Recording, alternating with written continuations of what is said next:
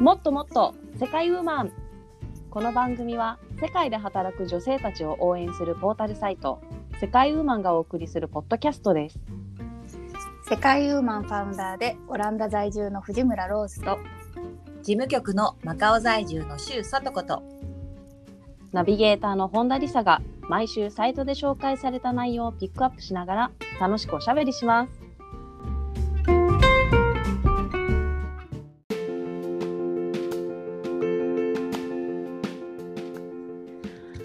にちは。え昔通訳になりたかった本田理沙です。皆様いかがお過ごしでしょうか？かっこいい。はい。通訳になりたかったんですけど、まあ、今回のね、ちょっとあのテーマにつながるので、えーというわけで、えー今回のコラム先に読ませていただきたいと思います。えー2019年2月21日、国際母語デーをご存知ですか？海外バイリンガル子育てについて考えてみましたというコラムについて今回はおしゃべりしていきたいと思います。はいはい。このコラムね、あの書いたのはローズさんですよね。はい私ですはい。どうしてこのテーマを選んだんですか？いやーねなんか SNS で流れてきたんですねあのちなみに国際母語デーは2月21日だそうですあ、もうすぐだね。もうすぐだ。うん。だからねちょうど2月 ,2 月に入ったのでちょっとこの機会に話してみたいなと思いまして。うん。うん。やっぱりね海外に住んでるとねあの母語について考える機会多いですよね。特に子供とかいると。そうね。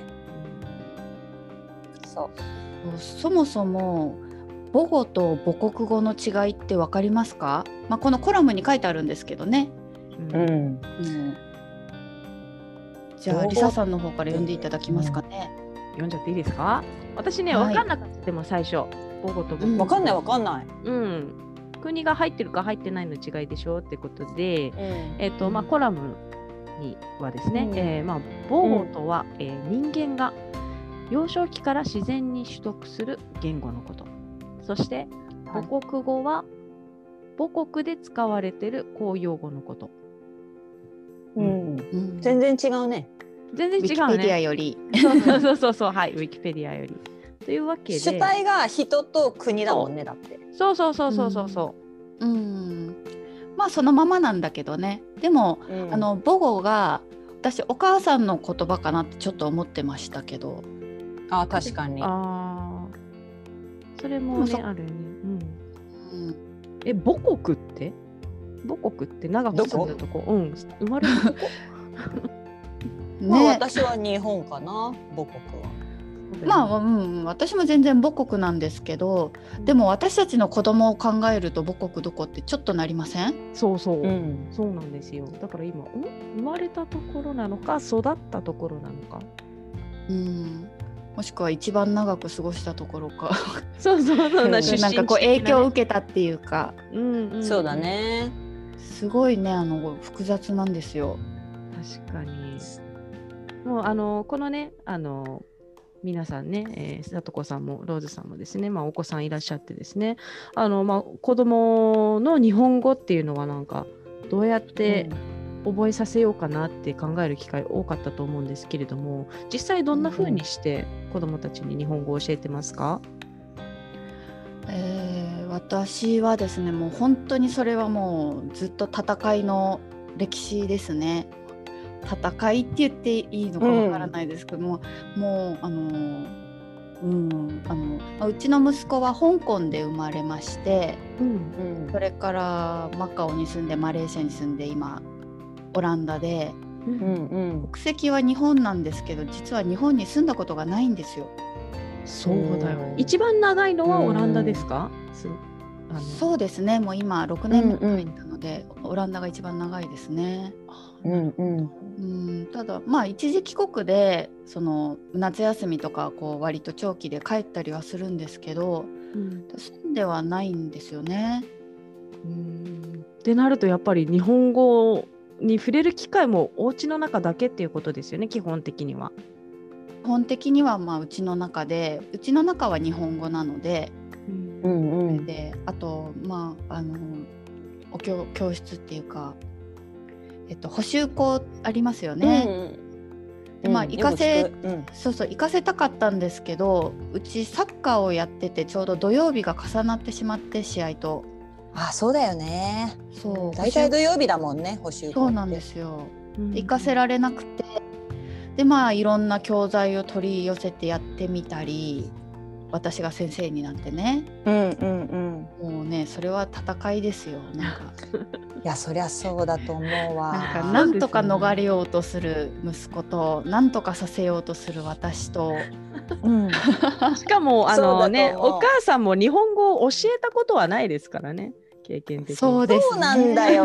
そこだよね。そそこだよね。そこでみんなねそうスムーズに教えられると思っちゃダメよっていうこそうとだよそうそうねそうそう。ああそうだ。リサさんは日本語の先生だからその教えるテクニックとかを知ってるんですね。いや まあそう。でもやっぱり子供に教えるっていうのはまた違いますよね。大人に教えるのと。あまたそれも違うしね。うん。そのほらサッカーの名監督が名選手じゃないとかあるじゃないですか。あはいはいはいはい。確かに。だから私プレイヤーで普通に日本語話せるけど、うん。やっぱ教えたりするのあれは知らないですもんね。うん。知らない。本当に。うん。だから本当やりなさいって将来困るからみたいなこと言ってもそうそうそうそうそう だって Google 翻訳あるとか言われてさ。あー時代だ。確かに。ちょっと今希望を持ったぞ今。あー本当？えそう僕僕が大人になったらもう多分大丈夫みたいなこと言われてさ。確あかにね。あもうなんか確かに。もうそっちに私もう目線を移住いとなんかべ移したくなるわ。もうなんか現実逃避じゃないけどさ。そうよテクノロジーがあるわよみたいなさ、ね、まあ確かにどんどん言葉の壁っていうのはねだいぶ低くなってきましたからね。うん、そうなんだよでね。もねでも一応日本国籍でこの日本語で大人になったらもしだって将来わからないじゃないですか、うん。うん日本のね大学行きたくなったりとか日本で働きたくなったりとかうん、ねあるし、ね。かもしれないし、まあ、やるに越したことはないと思いますよ。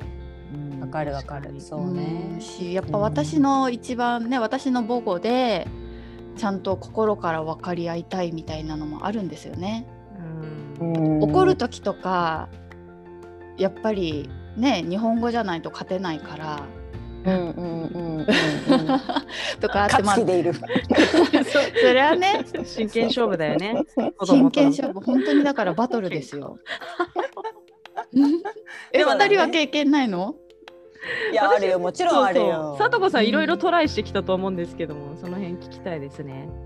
いや私はねなんかあの本当に今回この話題でねバイリンガル子育てっていうか言ったところでまたちょっとなんか罰が悪いなって思ってる一人なんですけどあの あの本当ちゃんとね教えてこなかったって言ったところやっぱり日本語のねどうやって勉強してる？とか言われた時になんか今となって思うのは本当になんか読み聞かせ絵本のね読み聞かせとかなんかしてあげればよかったなっていうのはちょっと思っていて。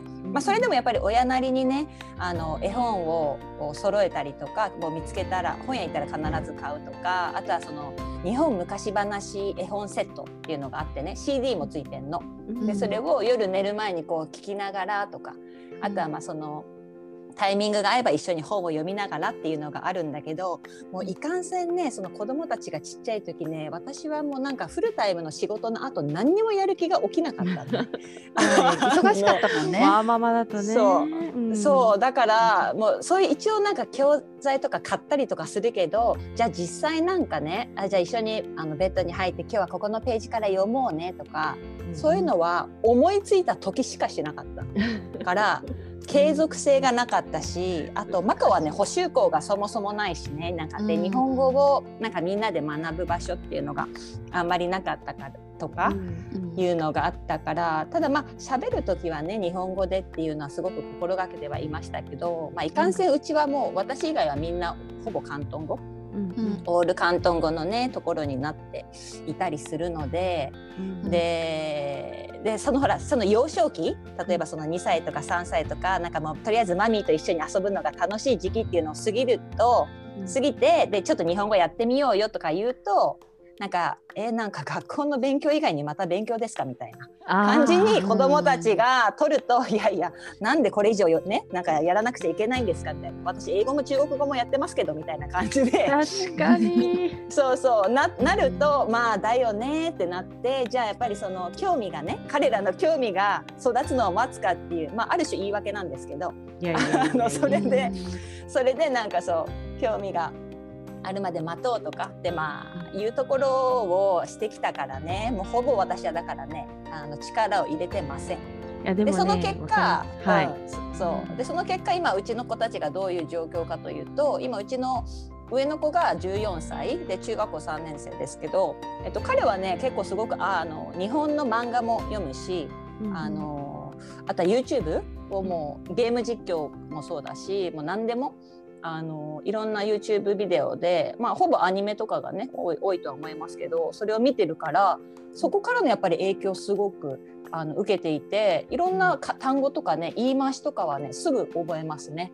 で結構私と喋る時も日本語であんまり困らないぐらいの語学力は、えー彼はでも結局積極的に日本語を吸収しようと思っているタイプだからうん。そこはなんか、うん、あのまあ YouTube 様々というかそういったところでなってはいるけどただ文字はか書けはしないと思う。練習してないから、うん。うん、見ることはできるし聞くことはできるし話すことはまあある程度できるけど書け書けてはいないっていう感じで。で下の子はねそう13歳の女の子もいるんですけど彼女はね日本語今んとこあんま興味ないかな。YouTube とかで、まあ、たまにドラマとかは見てたりするけど日本語の。です、うん、話せるもんねねちゃんと。私話して別に大丈夫。うーんまあまあかな。話をしたとしてもなんか途中ででも彼女が言いたい言いたいそのエグザクトリーに言いたい言葉があんま出てこなくて途中で広東語に切り替えちゃったりとかすると逆に私が今度ついていけなくなってうん。あの息子を呼ぶみたいな、あのだから語彙力がね語彙力そうそうそう語彙力がね、うん。そうそうっていう感じでは、うん。うんそんな感じですね。なのでまあ今後としてもやっぱりまあ、まあ、彼らの興味の範囲でなんかそうなっていくかなって感じかなうちは。うん。でもでもまあ母母語？母国語はあのマカオと日本のハーフミックスで、うんうん。マカオの広東語圏に住んでるわけでそっちがちゃんと育ってればそれはそれで母語はしっかりしてるんですよね。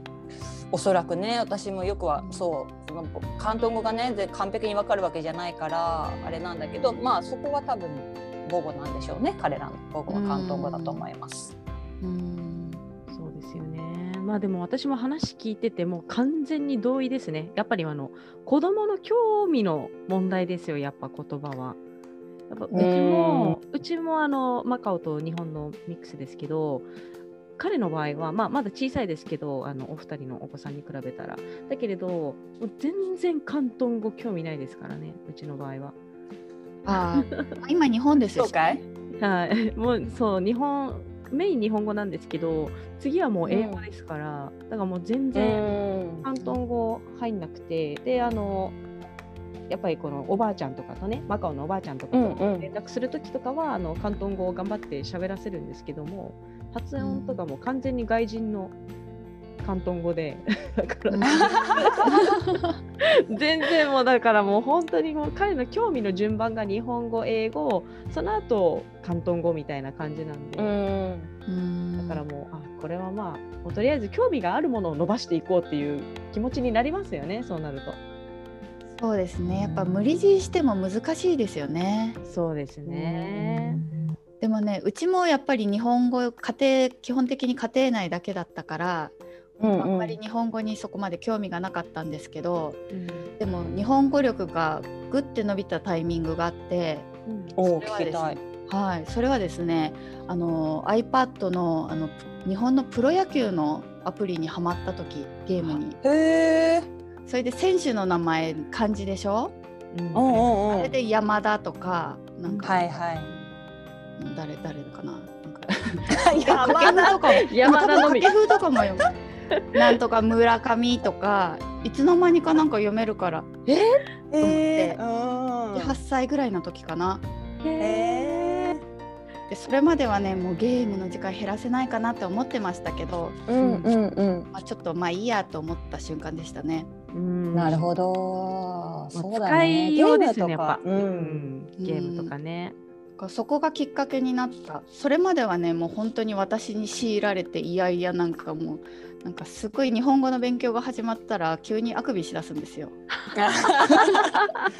そうだよね何時であろう。と。うんうんうんうん。わかりやすいですよね子供と。わかりやすい。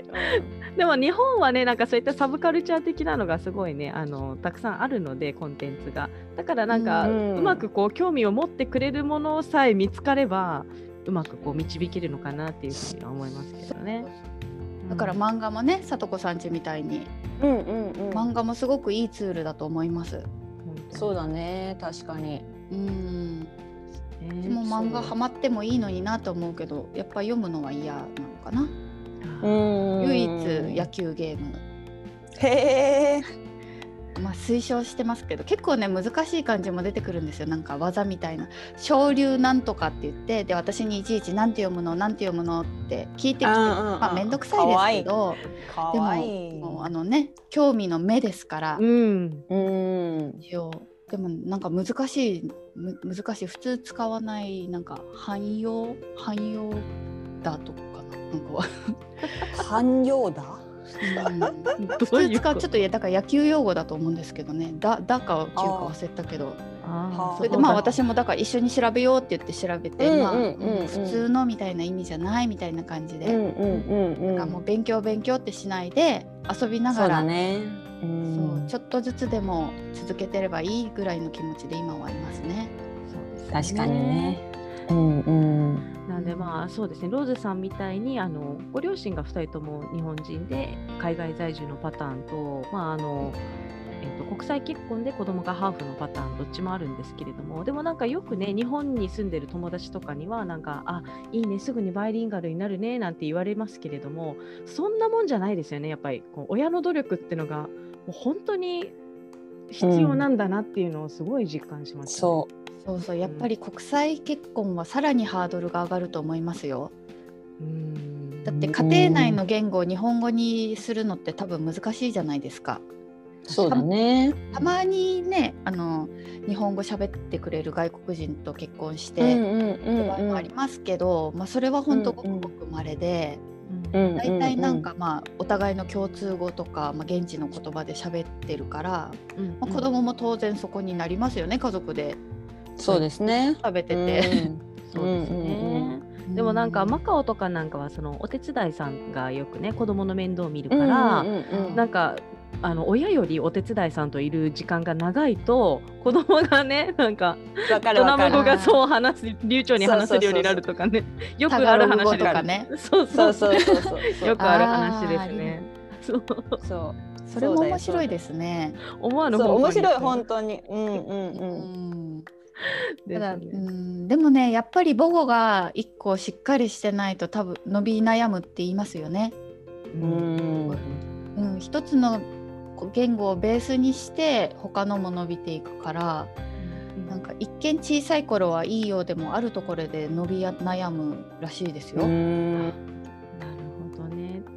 うんだからうちもねまだまだわからないんですけどまあやっぱり学校の言語が一番強いと思うので、うん、そうだよね学校だろうねやっぱりなんか軸になるのがね もうこそううそうなってくるとそう過ごす時間も長いし、まあ、その言語でもずっと勉強してるわけじゃないですか。うんうんうんうんそうだよそうだようんね、お友達とだかもね、みんなそっちの言葉になりますからね。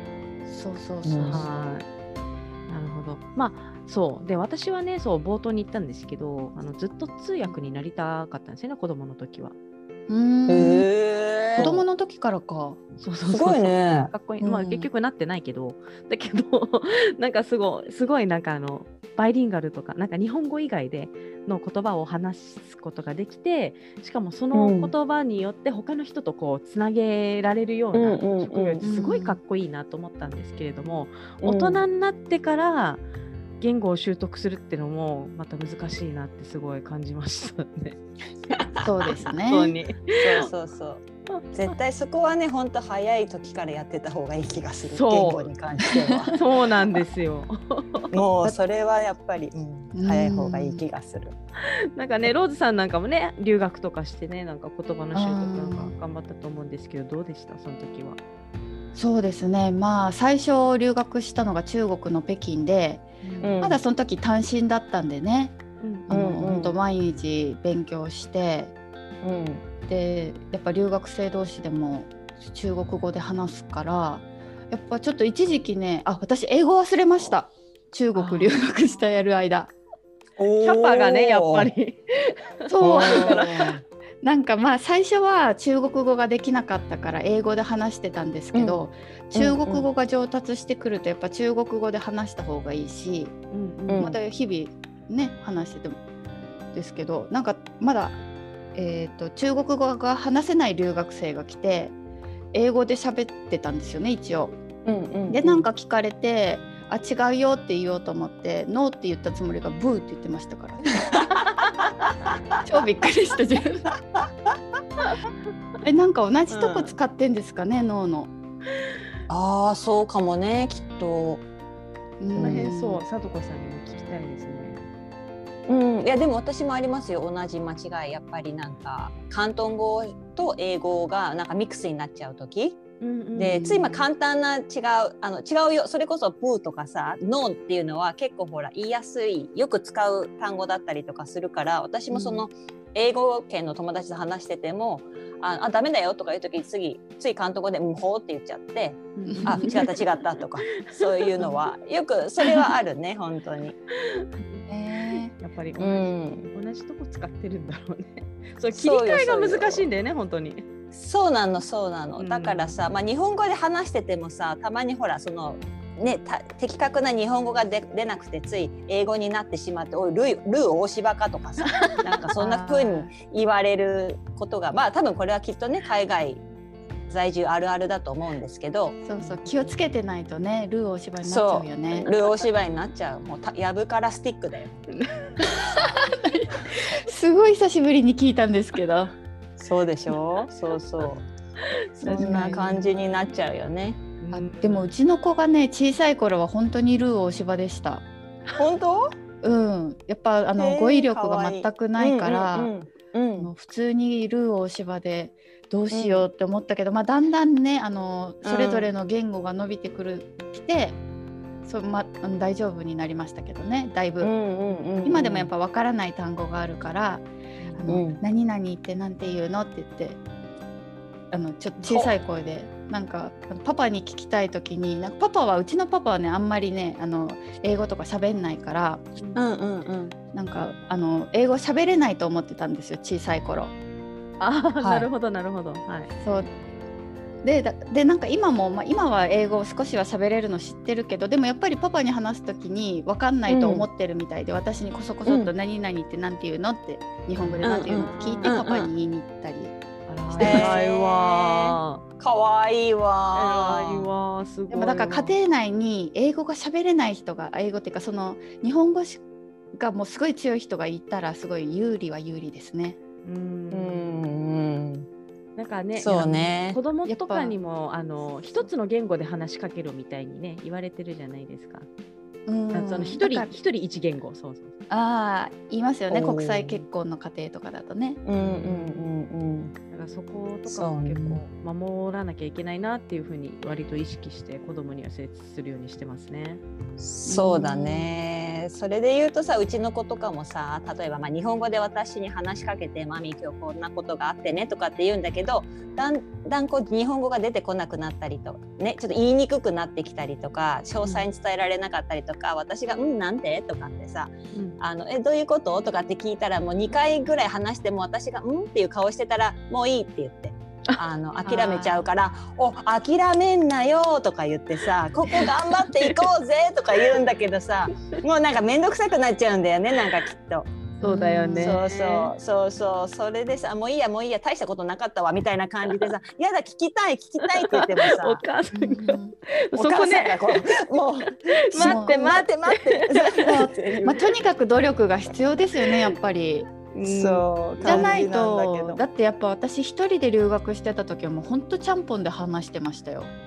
あの別に、うん、なんかこれからなんだろうなんかこれチャーブどうだよねとかさ、まあ、チャーブどうって大体一緒って意味なんですけど、の便利だし通じるし何も困らない、確そうだかにね。うん。まあ、普通に日常生活はね。うんうん。うんですけど、ねまあこうん。うん。あどうぞどうぞごめんなさい。子供が生まれてから私が日本語を教えなきゃと思って、うんまあ、ちょっとかなりそこはあのしなくなりました夫婦間でもやっぱそうやって話してたんですけど、うんああミックスでね。うんうんうん。なくなりました。うんなるほど。でもそうコラムの方にねなんかその書いてありましたよね母語の大切さをご存知ですかっていうあの海外市場教育振興財団というね団体があってそうそうそう。うんそこで書いてありましたね。ミックスで話すのはやっぱり一番いい方法ではないですねやっぱりね。うん。おルー大芝。ルー大芝。そうそうそうそうそうルー大芝ストップとか言ってそれで思いっきり混ぜてるしね。難しいですよやっぱり実際のオペレーションでは。そうなんですよ、はい、だからそうね。うんだからうん。戦いみたいな、そうですね。ある意味だから親としてのなんか責任とかうん、ぐさっ挑戦とか あもう一本まあ希望とかいろいろな気持ちがまあミックスであるんですけど、そう。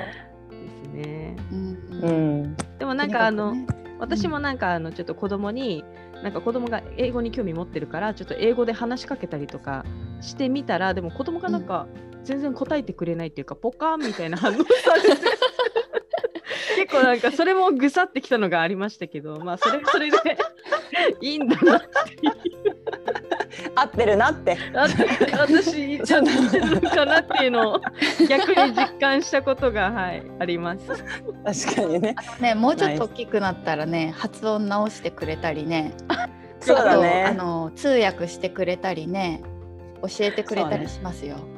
そこまで成長してくれれば嬉しいですよ、本当に。なる。なるよ。そのポカーンって顔がねやっぱそう母語可愛い。そうでも母語じゃないとやっぱ分かっちゃうんですよねうん、うん、うんそうだよね。多分。そう。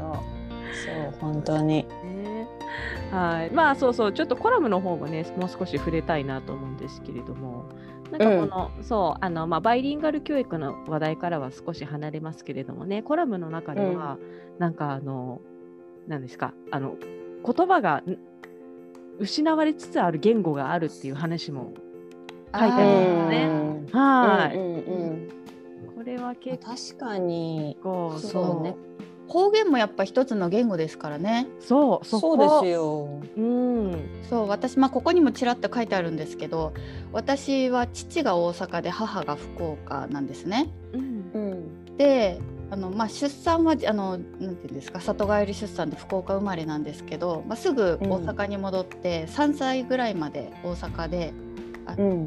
で過ごしてだから最初に話した言語って大阪関西弁なんですよ。意外、えーそう意外。レアレアだね。ローズさんの関西弁。聞きたいわ。うんでもう今じゃすそんなあのあれですけどで3歳でうん福岡に引っ越してきてけ田舎のとこでね田んぼがうん。前はマンション、大阪の時はマンション住んでて、うん福岡は前に田んぼがある田舎のとこでうん。うん今でもうちの家族では伝説みたいにたびたび蒸し返されるんですけどうん。3歳の時ね福岡に引っ越してきた時ね、うん。ここうちちゃううち帰ろうって言ったらしいんですよ。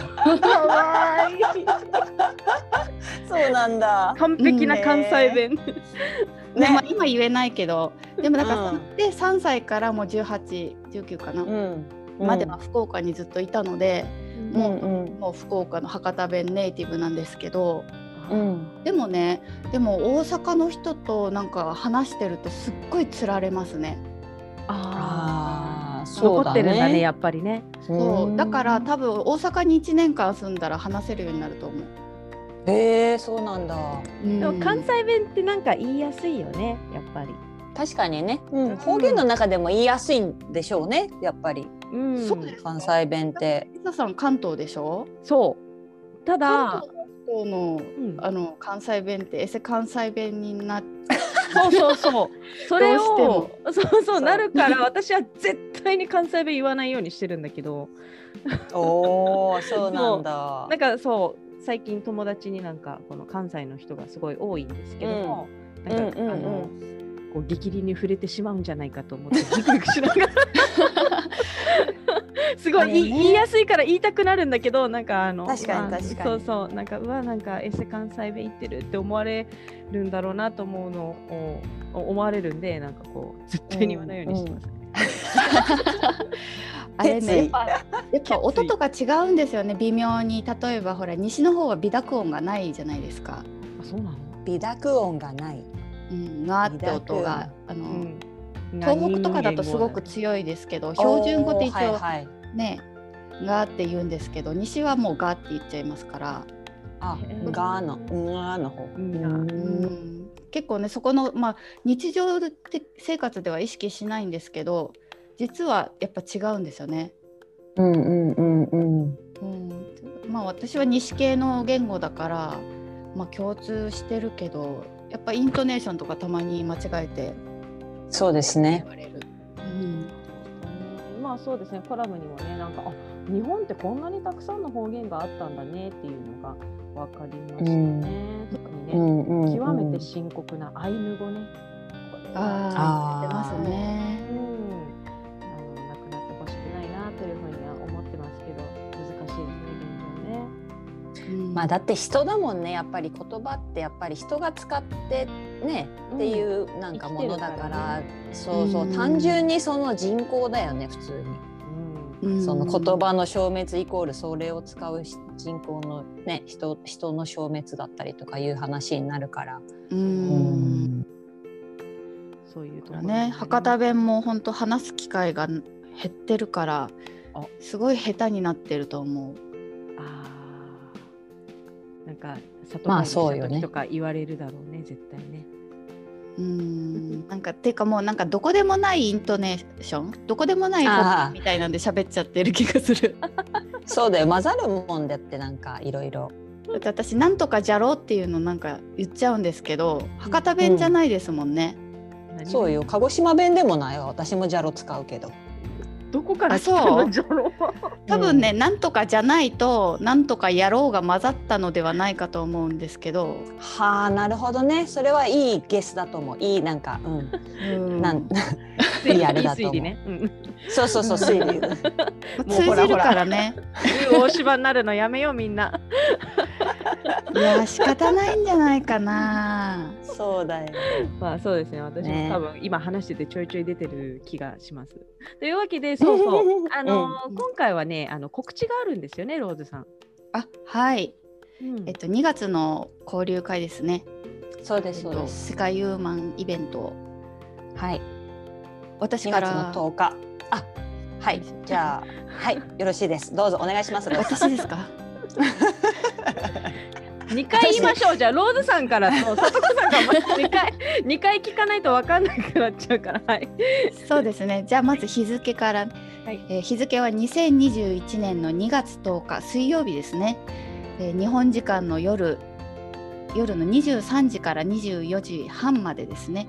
で、はいテーマがですね、サードカルチャーキット、クロスカルチャーキットのお話し会となっております。あのお二人ともサードカルチャーキットってご存知でしたか？知ってます。はい私は2年ぐらい前にね初めて聞いたけどそっからかなうーん、リサさんは？はい、私も多分さとこさんと同じですね2年ぐらい前に聞きましたね。うん、あのアルファベットのね頭文字を取って、えー、と TCK とか、うん CCK とかも言われたりするんですけど、まあ、本とかも出ててねあのいろいろあるんですけど、えーサードカルチャーキットっていうのは両親と違う第三国で育つ子どもたちのことを言いますね。うんうんはい。うん。でまあ、まさに多分私あうちの子がそうか。そうそうローズさんとこはサードカルチャーキットですね。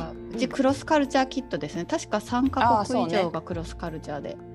うんうんうんうんうんそうですでね。やっぱり結構悩んでるっていうかうん方も多いのでちょっと取り上げてみたいなと思いました。はいそうなんです。じゃあ私から追加で言うと今回そのファシリテーターをしてくださるあのドイツ在住のねあのリヒター恵子さんっていう方がいらっしゃるんですけどその方はね、うん、あの駐在で30年以上されていてでその子どもたちもね、えっと、確かね8カ国？11都市ぐらいをずっと回ってこられたんですよ。で、うん。そうそう。でその中でねやっぱり育っていく中でやっぱり言葉の壁あと文化の壁そしてアイデンティティの壁にやっぱりぶつかってこられてきたのよね。やっぱり子どもたちも。あとはそれに対応するママとかパパもね。でそういったところをでその恵子さんがねいやこれ、ま、もっとまあ早く知っておきたかったなっていうことをなんか共有してくれたりとか今そういう同じ状況にいる人たちとか、まあ、興味のある人たちと一緒に話をする機会が持てる、えー、いい時間だと思いますのであの、はい、興味のある方ぜひぜひねあのこれを機会に参加してもらえればなと思います。そうですね。やっぱりねあの日本に住んでる方からしたらね海外在住で子供をねなんか海外に住まわしてなんか言葉を覚えさせるみたいなのを覚えさせるってわけじゃないですけど覚えてもらうって自然に身につくっていうのはねなんかすごいいいなっていう印象があるんですけれども、まあ、そこで実際ねそうやって生活してる方の中ではねなんか悩むこととか悩むこととかがね、うん、実はたくさんあるんだよっていうことがねここで聞けるのかなと思って私も申し込ませていただきましたんで、うん、はい、はい、ありがとうございます。はい。聞きたいと思います参加するにはどうしたらいいですか？えっとですね世界ウーマンのホームページに行っていただいてそこからイベントのところにありますので、はい、イベントのページ、えっと、2月の、えっと、ワークショップとかイベントかな？そこから、はい、そうですそうですあのお申し込みフォームがありますので、はい、そこからお申し込みください。えーと、世界ウーマンの一般とプロ登録をしていただけたらさ無料で参加できます。もしご登録されない場合は20ユーロで参加できますので。はい、もうぜひ登録しましょう。お待ちしてます。そうですね。はい、世界世界ウーマンの登録も無料です。はい、はい、そうですよね。はい、ぜひぜひ。はい。というわけでですね、今回の、えーと、お話ですね、えーと、コラム、もう一度振り返りたいと思います。今回のコラムは2019年2月21日、国際母語デーをご存知ですか？海外バイリンガル子育てについて考えてみましたというコラムについておしゃべりさせていただきました。皆様お疲れ様でございました。というわけで、えー、ご挨拶の方ですね、ローズさんからお願いいたします。はい、えー、皆さん一緒に頑張っていきましょう。世界ウーマンファウンダーの藤村ローズです。と。はい。そうですね。みんな、えー、言葉の壁をなんとか乗り越えていこうね。はい、えー、事務局の周佐とこと。はい、これからバイリンガルになりたいと思います。というわけで、本田理沙がお送りいたしました。皆様ありがとうございました。ありがとうございました。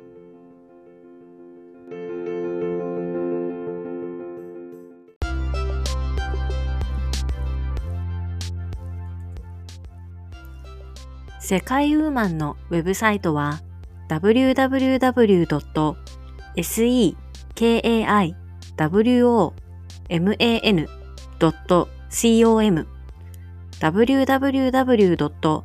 世界ウーマン .com です。エピソードの詳細欄にも URL を記載しています。取り上げてほしいトピックなどございましたら、世界ウーマンサイトのお問い合わせフォームからお寄せください。それではまた次回をお楽しみに。最後までお聴きいただきありがとうございました。